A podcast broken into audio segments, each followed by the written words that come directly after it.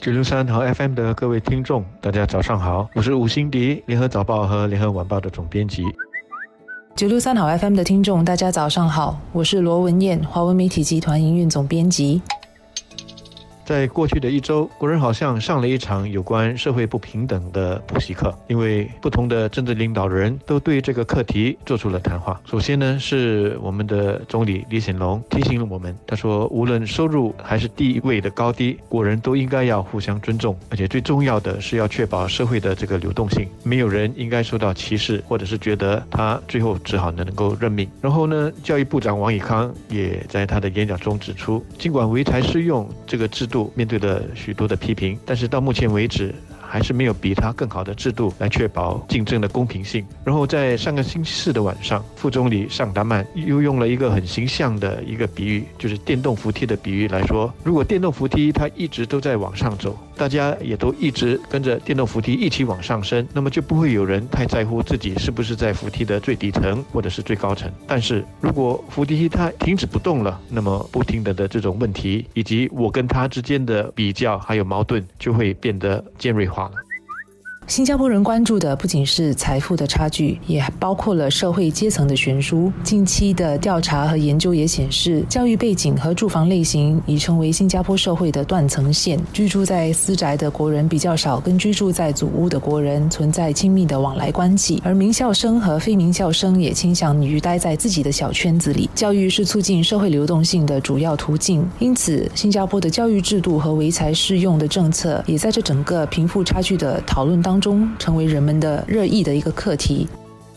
我国向来秉持的唯才适用政策，肯定个人的才华与能力，也推动了整体社会发愤图强。但是，随着我国家庭能力的提升，家长不惜投入重本栽培孩子，使得不同家庭背景的孩子有不同的起跑点。在中小学入学阶段优待校友孩子或附属学校学生的制度，也使得富裕学生和弱势学生更聚集在一些学校的现象出现。教育部长王以康几天前也。认同我国在这方面有待改进，他也重申教育部保底不封顶的立场，会继续投入资源帮助弱势学生，同时也设法让学校有更多原背景的学生。例如，从明年起，有附属小学的中学必须保留两成的学额给非附属学校的学生。这三个领导人先后以不同的角度来谈这个课题，也是因为最近这个课题受到了国人的关注。这首先是个好事，大家都关心或者是想说，我们的社会不应该有人掉落在后头赶不上。但是我觉得在讨论这个课题的时候，有几个观念我们需要弄清楚。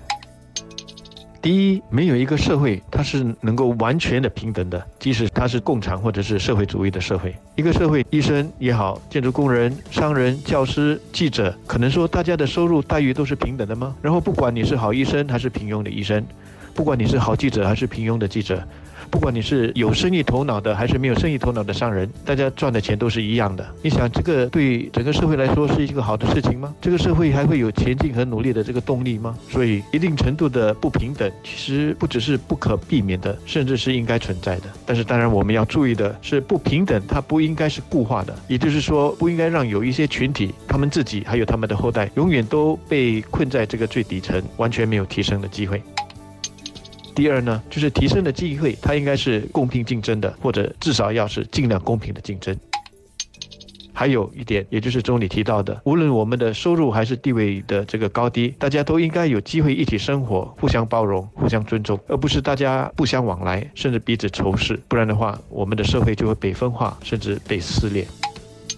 那么最后呢，就是我们的社会作为一个整体，愿意怎么对待处在最底层的人？我们愿不愿意拿出更多的资源来帮助他们？这些老实说，我觉得都远比老在讨论我们的社会有没有不平等来得更重要。新加坡是个小国，这使得悬殊现象更为明显。但小国也有小国的好处，问题显现得快，我们就能够比较早的讨论问题，检讨是否能够从政策方面着手，设法解决或者缓解问题。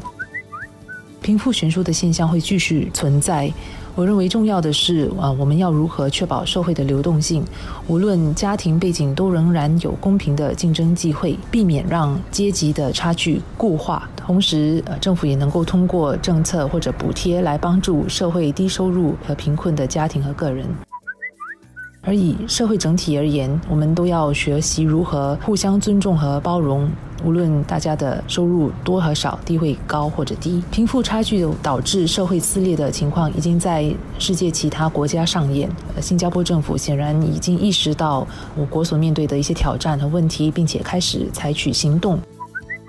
随着我国下一届大选的脚步声逼近，贫富差距会继续是民间热议的一个课题，而我也相信政府会积极的回应来应对问题，在政策方面做出相应的调整，从收入差距、社会流动性以及社会贫富差距这三方面来缓解问题。